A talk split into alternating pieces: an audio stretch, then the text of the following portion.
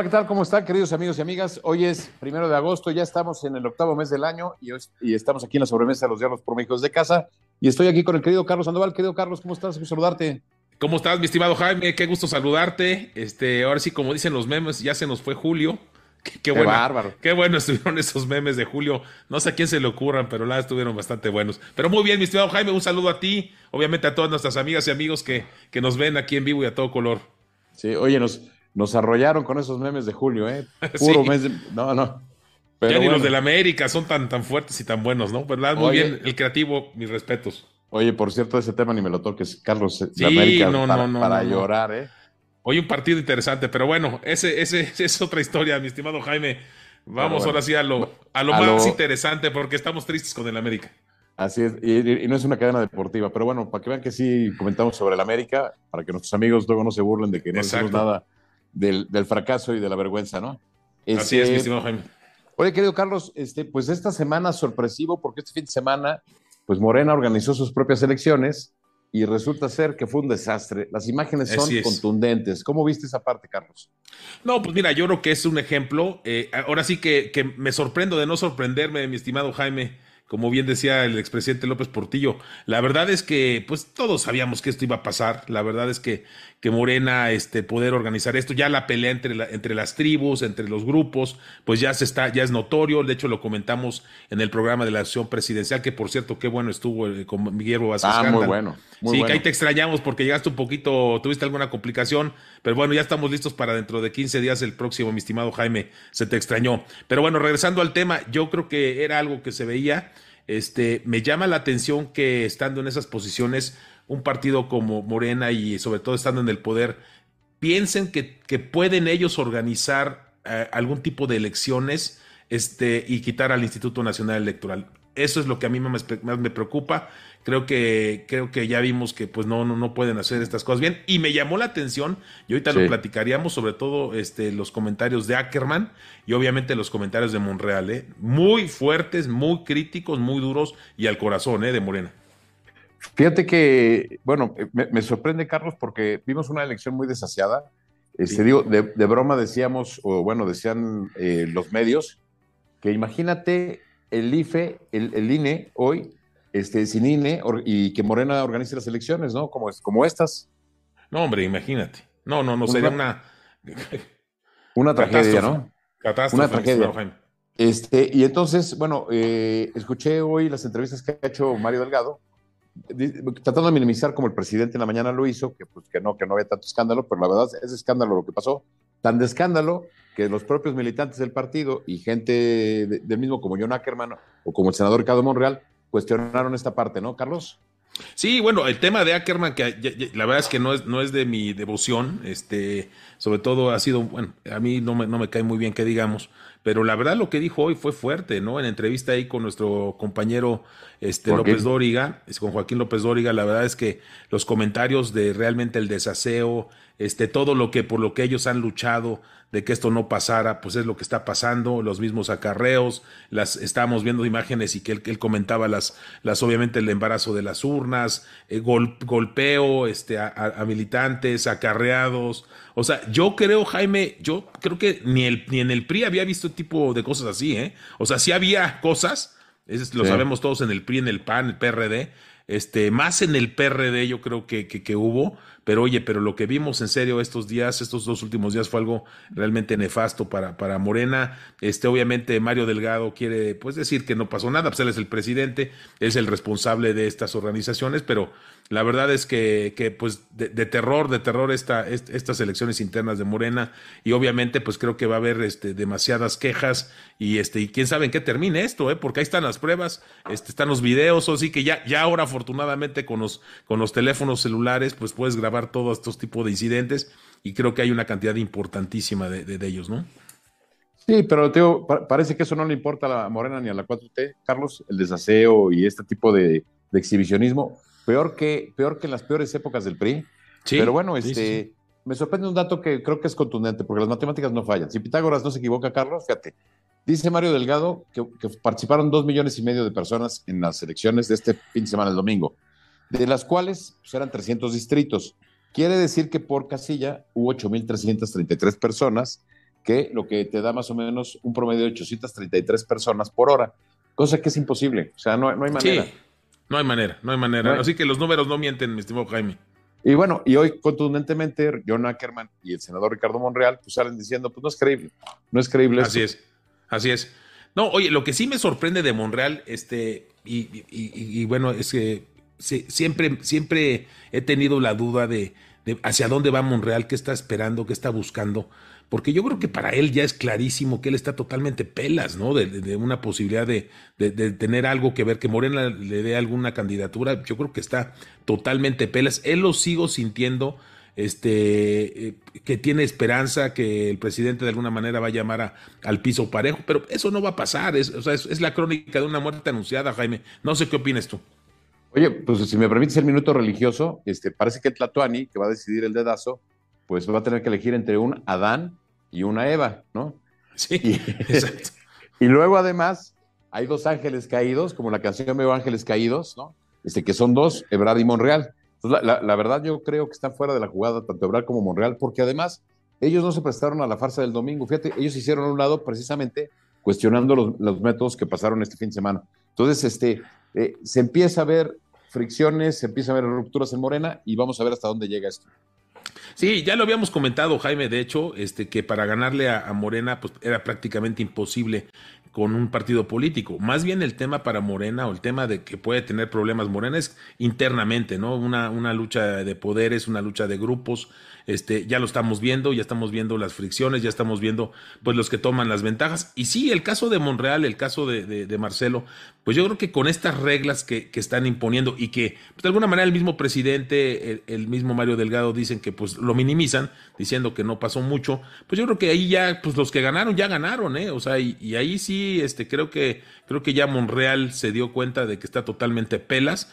Y Marcelo Ebrard, pues sigue haciendo su lucha, ¿no? Pues él está dentro del gobierno, él está tratando de hacer su lucha, tratando de moverse, pero pues obviamente no le ayuda y lo comentábamos también en el programa de la asociación, Jaime, que pues la verdad es que también no tiene una imagen de candidato que pueda moverse, que pueda traer las masas, ¿no? Muy difícil. Él tendría que, la única posibilidad de que él pudiera llegar a ser candidato es dentro de Morena y que Morena lo nombrara o que hubiera algún otro partido que lo invitara, ¿no? Pero pues no tiene esa habilidad de, de candidato que tenía o que tiene López Obrador, ¿no? No sé qué opinas, Jaime. Pues mira, este, cosa curiosa, Carlos, ha, habido una constante en el programa de la Asociación Presidencial. Dentro de Morena, todos dicen que el mejor candidato es Marcelo Ebrard. Sí. Digo, hasta, hasta ahorita, ¿eh? hasta ahorita de los que hemos llevado, y de todos los colores, ¿eh? para que no digan que nada más este, sí, sí, eh, que, que, Marcelo Ebrard es el más preparado y es el que iría adelante.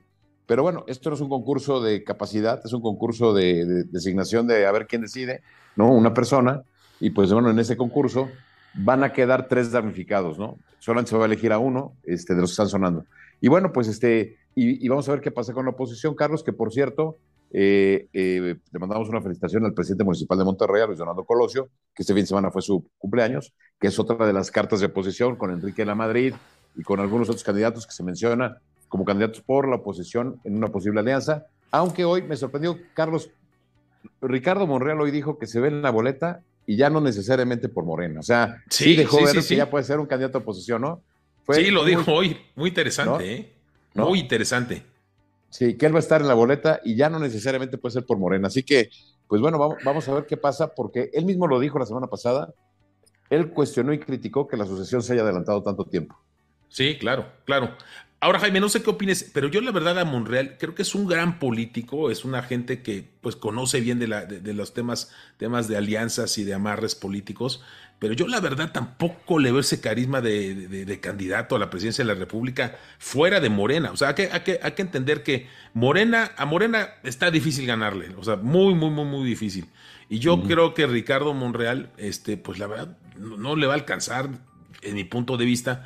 Sin embargo, este, eh, obviamente que hay, que analizar el tema de los gobernadores que bien decíamos, y lo hemos comentado también en muchas ocasiones, que algunos gobernadores pues prefieren estar un poquito, les conviene más bien que no gane el del mismo partido, ¿no? Ahí veíamos que podían tener fuerza. Entonces, ese amarre con Monreal podría funcionar de gobernadores del mismo Morena para poder este, enfrentar esta contienda presidencial. Pero yo la verdad, no, o sea, no lo estoy viendo, no estoy viendo a Monreal.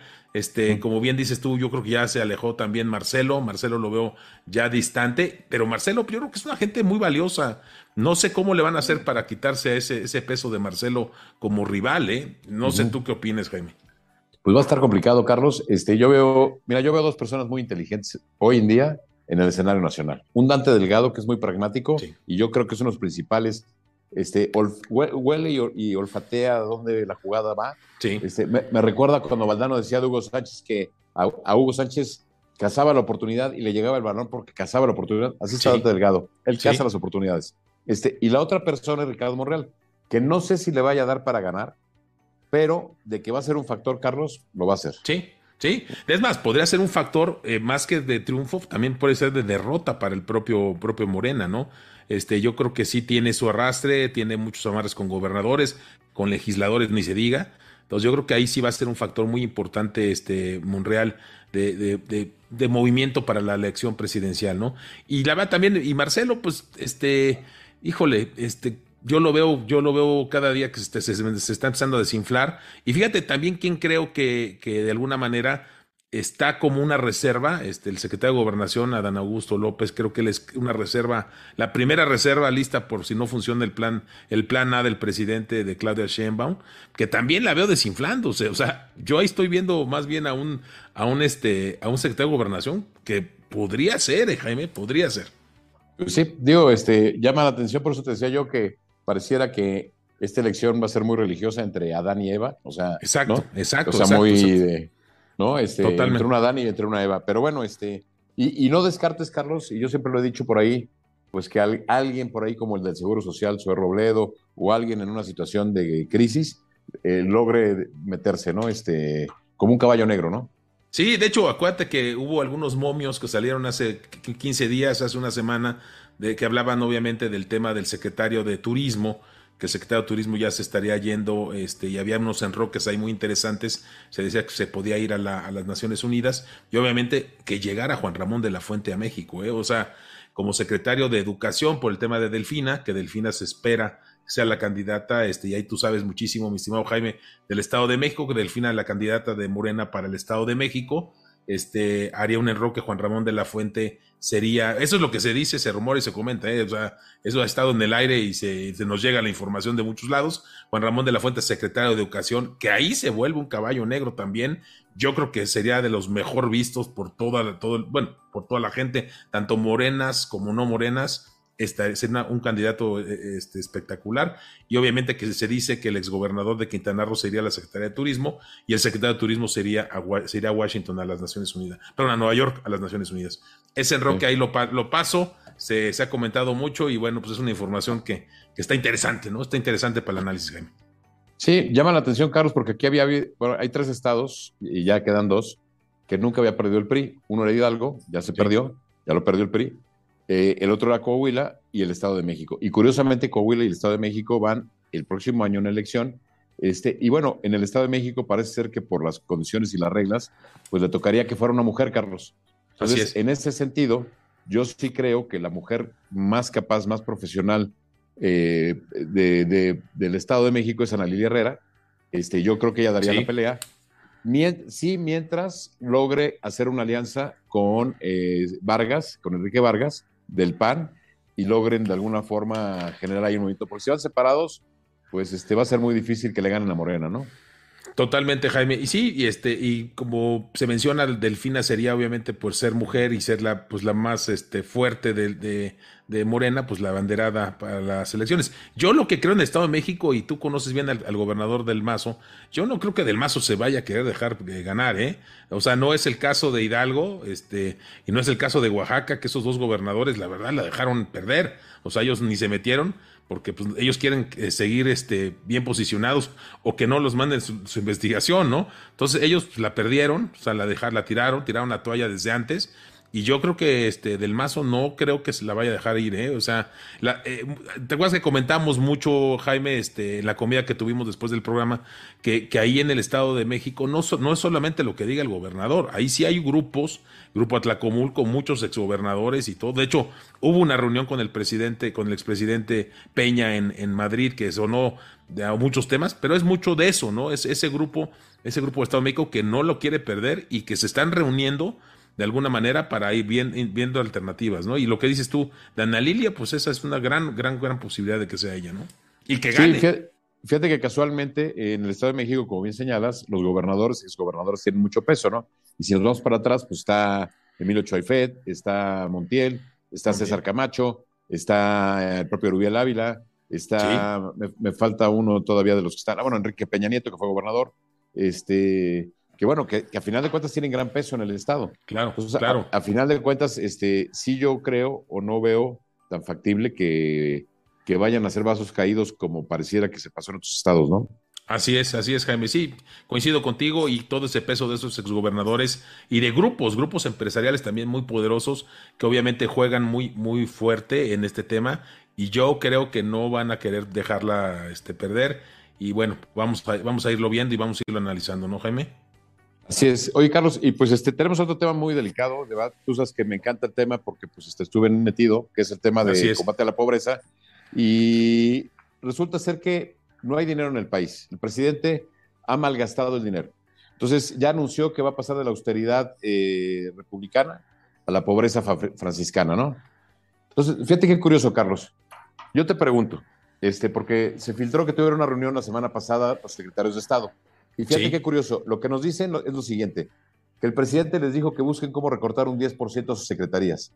Yo lo que te diría es, perdone, como, como exfuncionario público, como experto en política pública, tú dices, oye, es mejor quitar una secretaría, no sé, como desarrollo urbano, o sea, de plano, si no hay dinero. Quitarla. Quitarla, acortarle 10% de desarrollo urbano y córtale 10% de educación y 10% salud. O sea, no sé si me explico. O sea, sí, sí, sí, claro no hay lógica, o sea, no, puede ser. O, sea, o, cortas una secretaría y dejas intocable salud y educación, pero tú no les puedes pedir un 10%, porque acuérdate que el presidente, y lo hemos platicado desde el principio, ya había ordenado un recorte muy fuerte de, funcionarios, de sueldos, etcétera, ¿no? Este, ya se había dado un balazo en el pie, o sea, ya, se había cortado un pie y ahora pues este, se siguen cortando las manos, ¿no? Oye, Jaime, ¿qué, qué, datos sacaron en el Coneval? Este, Te lo comento. están muy, están muy, muy drásticos, ¿no? Están de miedo.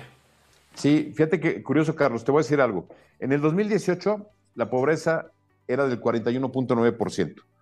Hoy, dos años después, o sea, porque acuérdate que se va a medir, miden dos años, con dos años anteriores, o sea, este, estamos midiendo ahorita 2020. O sea, simplemente al 2020, que, que ni siquiera estábamos metidos al 100 en la, en la parte del COVID, este, subimos al 43.9 y la pobreza extrema creció del 7% al 8.5%. Lo que platicábamos tú y yo, lo que hemos dicho, Carlos, muy probablemente al terminar el sexenio vaya a haber 10 millones de pobres más en un sexenio donde se supone que el presidente había comprometido su gobierno para los pobres. Impresionante, Jaime. La verdad es que qué tristeza toda la labor que se ha hecho y todo el dinero que también se, ha invertido en programas sociales en ese sexenio, obviamente sin vigilancia, obviamente sin controles, pues ahí están los resultados, ¿no? Es, es, un, es, un, es un número realmente muy grave este, y, luego que también, eh, pues no vemos programas, para, o sea, realmente bien organizados, ¿no, Jaime? Para poder este, salir de este tema de la pobreza, ¿no? Cancelar, mira, yo te voy a decir algo, cancelar el Seguro Popular y cancelar Prospera, este, le terminaron dando la puntilla al tema de la pobreza. Y haber creado este programa de Jóvenes Construyendo el Futuro y haber creado este, este proyecto de Sembrando Vida y este tema de los adultos mayores, de dar dinero sin ton ni son, este, sin considerar este, posición social, pues creo que ha sido un gran error. ¿Por qué? Porque lo estamos viendo, Carlos. No hay dinero que alcance, ya se les acabó el dinero y sigue, y bueno, y, más que programas sociales, porque no están ayudando a la pobreza, se convierten en, programas electorales. Así es, así es, exacto. Están más bien listos para el tema electoral. Oye, Jaime, y aparte eh, lo que hemos comentado, ¿no? Estos megaproyectos que, que el presidente este, pues, se ha empeñado en hacer, exceptuando el transísmico, que ahí sí yo creo que es un, un, proyecto muy importante y del cual se habla poco, pero bueno, yo creo que es un gran programa este, que se había querido hacer hace, hace muchísimos años, pero todo el tema del tren Maya, las complicaciones que ha traído, los sobrecostos, es algo increíble lo que está costando y la refinería de dos bocas que obviamente pues, es, una, es una falta a, la inteligencia el, decir que estamos inaugurando una refinería que todavía no tiene ni conexión con los ductos de petróleo para la refinación. O sea, yo no sé, en serio, que si, si, si bueno, si de alguna manera creen que todos somos una bola de tontos, o sea, la verdad no, no lo puedo creer que, que, puedas, puedas, este, es más, las imágenes hasta se bloquearon para que la gente no viera las imágenes de cómo estaba la refinería, pero los que sabemos que cómo está la refinería y que conocemos gente que está en la refinería, pues la informe que dice, esta ya no va a producir ningún litro de, gasolinas hasta dentro de por lo menos un año, o un año o dos años, ¿eh? Entonces, ese dinero que se está gastando ahí es una verdadera, es, un, es una locura a mi punto de vista. ¿eh? Oye, fíjate que ahora estuve la semana pasada en Bogotá, estuve en Colombia, trabajo, y curioso, pero pues tomé, varios taxis, ¿no? Y pues obviamente saben que eres mexicano y pues obviamente son dos preguntas las que te hacen, ¿no? Como para hacer plática. O te hablan de fútbol, ¿sí? Este, o te hablan de política y del presidente. Y me llamó la atención, Carlos, este, todo el mundo piensa que en México estamos muy bien y piensa que tenemos un muy buen presidente. Te voy a decir por qué. Porque me decían, oigan, qué bueno, el presidente pues ya no vive en la casa y se fue a una casa más austera. Le dije, bueno, eso de que se fue a una casa más austera pues él había prometido que iba a vivir en su casa y no se fue a su casa, cerró los, cerró los pinos, pero se fue a vivir a un palacio. Y le dije, mexicanos viviendo en palacio, yo nada más conozco uno, y él, es él. ¿no? Sí, segundo, decían, oye, pero entonces ya se quedaban sorprendidos, no, ah, entonces sacaban el segundo tema. No, no, no, pero los aviones en el tema de los entregó y ya los vendió. Le dije, oiga, llevamos tres, o sea, oigan, porque eran varios, o sea, varios trayectos, oigan, pues este, llevan ya tres años y no han podido vender el avión presidencial. O sea, nos han dado a torre con el dedo, ya hasta una rifa hubo, y pues este fue una, una burla, ¿no? Este, ese avión se está echando a perder donde está, este, los, ¿no? Mal gastados. Y luego le agregas lo que tú acabas de decir, o sea, un proyecto de refinería en una época de eléctrica, un tren Maya que no va a tocar las ciudades principales, que, como era el plan original, y este y bueno, es una y el aeropuerto, además, Carlos, que es un claro, El aeropuerto, claro, claro, claro. El AIFA y el dinero que se tiró, pues es una tragedia, Carlos. Una tragedia. No, es una verdadera tragedia. Oye, y, la puntilla, Jaime, sería el tema de la controversia energética contra Estados Unidos y Canadá en el marco del Tratado de Libre Comercio. Yo creo que ahí eh, los expertos dicen que esto le podría costar al país eh, y que estamos en falta, es un hecho que estamos en falta, de 10 mil a 30 mil millones de dólares en pago de, de, de, multas y compensaciones a las empresas que invirtieron y se les prometió que aquí iba a haber estas reglas parejas. Yo creo que ahí nos está midiendo bien el tema, Jaime, y yo te diría que, ya lo comentamos en la semana pasada, que el, que el gobierno de Estados Unidos, sobre todo Canadá no, pero Estados Unidos, ya está viendo en el tema de las, de las remesas ahí donde se podría cobrar a lo chino, ¿eh? O sea, ahí metiendo un impuesto, este, eh, llegamos a un récord eh, semestral de 27.500 millones de dólares de remesas, que es algo, un número espectacular para el país. Pues de ahí de ahí le van a dar su, su, rascadita para recuperarse y yo creo que eso sería un golpe durísimo a la economía mexicana y obviamente también a, a, los que menos tienen, porque es dinero que manda su familia precisamente para poderlos ayudar, poder salir adelante. Y fíjate, con esas remesas, Jaime, los números que tú dices de, de, de 43.9 millones, bueno, porcentaje de pobreza y el 8.5 de extrema pobreza es increíble. Todavía con esa ayuda del recurso de los 27.500 millones de, de dólares de, remesas, ¿no? Se me, hace, se me hacen los que los números están realmente muy fuertes, muy contundentes de que no estamos haciendo las cosas bien, ¿eh? ¿Y qué carga de verdad le va a dejar el presidente López Obrador a su sucesor? Eh? De verdad, si a mí me tocara suceder a López Obrador, yo diría qué tragedia, ¿eh? Qué tragedia. sí, ¿cómo le vamos a hacer? Pues ahora sí que le va a tocar un poquito como el estilo de Miguel de la Madrid, Jaime, que tú fuiste uno de sus este, asesores y aparte experto, experto con él en, los temas de, de, cómo la pudo librar, porque se había caído esto en picada, en serio, ¿no? Sí, nada más que hay la diferencia, Carlos, es que fueron dos sexenios. O sea, en dos sexenios se acabaron el país. Aquí en, menos de seis, en menos de tres años ya está acabado. ¿De tres?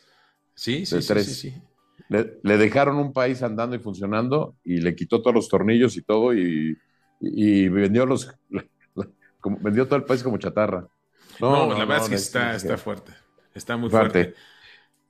Así es. Oye, Carlos, este, pues este, eh, en, el, en, el, otro tema, bueno, parte de lo que ya platicamos del Tratado de Comercio, que, que por cierto, se me olvidó comentar algo, También tuve la oportunidad de saludar a, nuestro amigo Luis Carlos Ugalde, expresidente del, INE, del IFE, ¿no? o INE, y, este, y, me y decía Luis Carlos, que por cierto iba a estar en la noche en un programa eh, hablando de esto, que lo grave es que López Obrador ya como que encontró también otro, otro rollo para victimizarse, ¿no? Es que no estoy saliendo porque el imperialismo, el este, pues por culpa de alguien más, no, no estoy creciendo. Y lo segundo es, lo más grave, Carlos, este, que a lo mejor está buscando ya la salida para cancelar el Tratado de Comercio.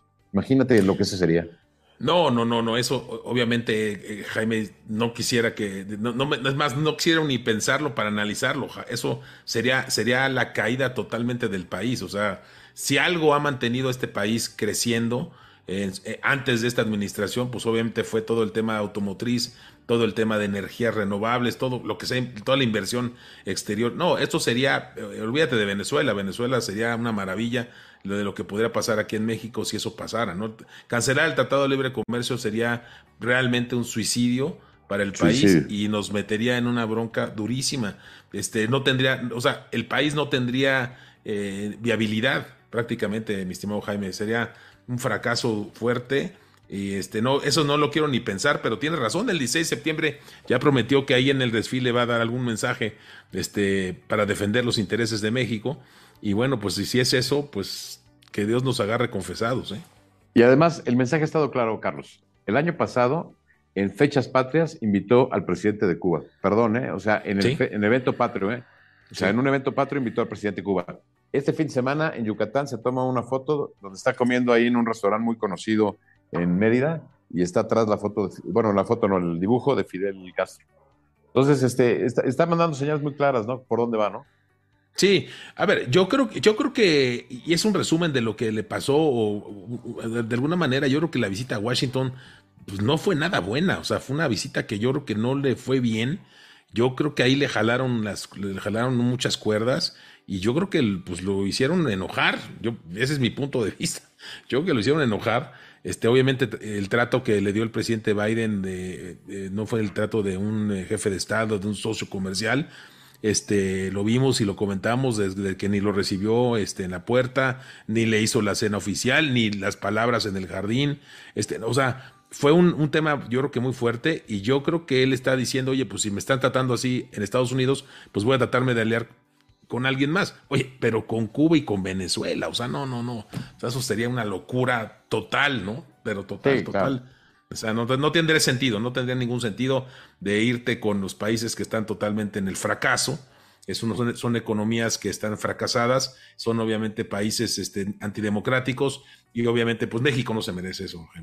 No, no se lo merece. No se lo merece y la verdad este sería una tragedia. Y bueno, ya a partir, a partir del informe yo lo que decía ya es ahora sí es caída libre, porque ya no hay dinero y ya viene precisamente lo que los presidentes anteriores, yo creo que no leyó la herencia eh, López Obrador, porque hay un, hay un canibalismo adentro, ¿no? De los grupos, y pues vive el rey, muere el rey, y entonces el, presidente, a partir de, su informe, empieza a perder poder, porque de, aquí hasta que llega la, sucesión, pues empieza su declive como, como Tlatuani, ¿no? Así es. Sí, no, pues mira, hoy Mario, hoy Mario Delgado en la entrevista este, estaba comentando que prácticamente eh, ya, ya, ya habría las primeras este, encuestas para junio del próximo año y obviamente en eh, junio, julio, agosto, septiembre ya habría pues un candidato, candidato de Morena, o sea, ya esto, esto le queda un año prácticamente, un año, ¿eh? pues, máximo, máximo. Sí, claro, claro. Bueno, este, generalmente los destapes son entre agosto, septiembre, octubre, noviembre, entre agosto y noviembre normalmente, ¿no? Dependiendo. Así es, así Pero, pero, ya, pero ya va a estar muy candente el tema y, y López Obrador al momento de esto va a perder toda fuerza. Y sin dinero, vamos a ver cómo, cómo, cómo toca, ¿no? Claro, claro, sobre todo lo que mencionas, el tema económico, pues está fuerte, el tema de la inflación, obviamente los niveles de, inflación. Y bueno, por lo menos vamos a dar un, dato bueno que hoy mencionaba también el presidente en la mañana, que es, el, no sé si fue el INEGI o qué, creo que fue el INEGI, este, que se creció un punto este, en este trimestre, sumando con el anterior es un crecimiento de 2%, que bueno, obviamente con una inflación del 8%, pues no, representa mucho, pero bueno, es un dato bueno, por lo menos dentro de todo lo que hemos comentado, es un dato que hoy sale que se me hace que es bueno, ¿no? Así es, así es, Carlos. Oye, pues estamos ya casi llegando al final del programa, pero nos están preguntando ayer de lo de Checo Pérez, ¿cómo le fue? Este, quedó en quinto lugar no le fue, no le fue muy bien. Digo, remontó del lugar 10 11 al quinto. Este, eh, pero bueno, este, no, no le fue muy bien. Este, que es, eh, preguntan que cómo vemos la alianza con Monreal, que si puede irse como jefe de, como presidente o como jefe de gobierno en la Ciudad de México, de la oposición. Sí, yo, yo, a ver, yo creo que en la oposición sí podría ser el, eh, ser jefe de gobierno. Él obviamente, pues, este, reside aquí, él no nació aquí. Este, yo creo que sí tendría alguna posibilidad. Pero yo sabes que, Jaime, y, ojalá y nuestro, nuestros amigas y amigos nos, lo comenten. Este, yo no lo veo como, o sea, yo lo veo buen político, pero de escritorio. No lo veo un político que salga, que salga a, hacer política este, a las calles con la gente. Desafortunadamente yo no lo veo. Yo lo veo difícil. Y la Ciudad de México ya no está, ya no está tan fácil. O sea, la Ciudad de México ya es un volado. ¿Quién pueda ganar? Eh? Ya vimos en la oposición cómo pudo, cómo pudo ganar en estas última, últimas elecciones este, para las alcaldías. Y obviamente, pues, pero también Morena tiene lo suyo. Entonces, yo lo veo, lo veo difícil, pero puede ser una alternativa. ¿eh? Así es. Carlos, pues estamos llegando ya al final. Este, pues nada más para decirle a la gente que si por alguna razón. Eh, ah, bueno, tenemos una pregunta nada más. Este, eh, ¿Por qué el agua es tema de seguridad nacional, Carlos? Este, ¿Qué pasa con el agua en el país? Pues bueno, yo creo que el tema del agua siempre ha sido un tema muy importante. Este, obviamente aquí en la Ciudad de México, pues no lo sentimos porque pues, nos ha llovido a cántaros y este, y obviamente los este, acuíferos están, están en buen nivel, pero pues lo que vimos en, Nuevo León fue algo dramático, ¿no? O sea, fue un tema muy fuerte que de alguna manera pues ya uh, empezaron a salir las primeras lluvias y se les puede arreglar, ¿no? Pero pues yo creo que es un lugar de vivir, vivir en el norte, siempre el tema del agua es, difícil y es, yo creo que es estratégico el tema del agua, es, es, eh, eh, el tener agua es importantísimo, es vital, mi punto de vista. No sé si por ahí va la pregunta, pero yo creo que por ahí, por ahí está la jugada. Bueno, fíjate que por lo menos como ha estado lloviendo, eh, hemos tenido suerte en la Ciudad de México de que la zona más vulnerable es Iztapalapa. Afortunadamente ahorita ha habido suministro, pero este, la sequía que está sobre todo en el norte del país, pues este digo, eh, el agua es vida. Este, y hoy, por cierto, nos amanecimos con un incendio en el Cerro de la Silla y sin agua, pues cómo apagan los incendios, ¿no? ¿Cómo apagan los fuegos? Pero por otro lado, pero por otro lado, Carlos, este, a mí me sorprende, y eso en alguna visita que me tocó hacer a Israel, ves cómo en Israel están haciendo eh, del desierto un vergel, cómo están transformando, desalinizando el agua, cómo están utilizando el agua de la humedad que existe en el medio ambiente para, para procesarla. Entonces, este, a mí se me hace muy extraño que un país, un, planeta, que el 70% es agua, tengamos problemas de agua. Ojo, eh, que, no, que no sepamos manejarla para poder tener. Entonces, yo creo que pues este, estas crisis lo que van a provocar es que en lugar de estar haciendo trenes mayas, pues metamos lana a lo que realmente es lo que da vida, que es el agua, ¿no? Así Sin agua no hay manera, no hay manera de vivir. Entonces, bueno, yo creo que por ahí va la pregunta, ¿no, Carlos? Así es, así es, Jaime, ¿no? Y coincido contigo, este, ya hay, equipos de, de, este, en fin, este, micromembranas, muchos sistemas que se pueden utilizar para, para poder utilizar el agua, el agua de mar y obviamente pues almacenar es importantísimo y sí, la Ciudad de México afortunadamente estamos bien, pero pues el cambio, cambio climático, Jaime, es algo este, que está pegando durísimo. Muy duro. Y bueno, y, nosotros creemos que vamos a seguir con, con temas este, fósiles, ¿no? Pero bueno, esas ya es otra, son visiones de, visiones de Estado. Así es. Este, Carlos, pues bueno, pues este, nada más comentarle a la gente antes de despedirnos eh, que, pues, que nos siga aquí en, en, nuestras redes sociales. Todos los lunes aquí estamos en la sobremesa de los diálogos por México desde casa a las 6 de la tarde. Los martes tenemos El Mundo en 12 Minutos con Estefania Naro, que por cierto, mañana va a haber un tema interesante porque hoy hubo una operación en donde mataron al líder, al actual líder de Al Qaeda. Este, eh, ya platicaremos con Stephanie cuál es su punto de vista sobre, esta, sobre este tema. El miércoles este, tenemos Verdades que Desnudan eh, con Laura Michúa, que le mandamos un gran abrazo, a Adi Rosado y Freda Leal. Oye, que, van a tener de invitado a Memo, ¿no? A Memo Vázquez Handal, hablando de, la inflación, cómo, cómo prevenirse la inflación. Qué bueno, va a estar buenísimo, ¿eh? Así Muy buen programa. La, verdad es un gran programa y los invitamos a seguir en nuestra red. Y el jueves tenemos, el, eh, bueno, Hoy con Dios y eh, cada 15 días la Asociación Presencial 2024, que está muy interesante. Y como lo dije hace rato, si no lo vieron este fin de semana con Memo Vázquez Handal, lo pueden ver en, en, en, en Facebook, en YouTube y en Spotify. Escucharlo. Así es. Así es, si se lo perdieron, véanlo, en serio, la verdad, muy bueno. Valió mucho la pena, muy buenos conceptos. Creo que una guía clara de, lo, de en dónde estamos y cómo vienen las cosas, ¿no, Jaime? Pero muy bien, pues bueno, así que muchas gracias, mi estimado Jaime. Un saludo fuerte a todas nuestras amigas y amigos que nos vieron el día de hoy y pues los esperamos en nuestra programación de la semana.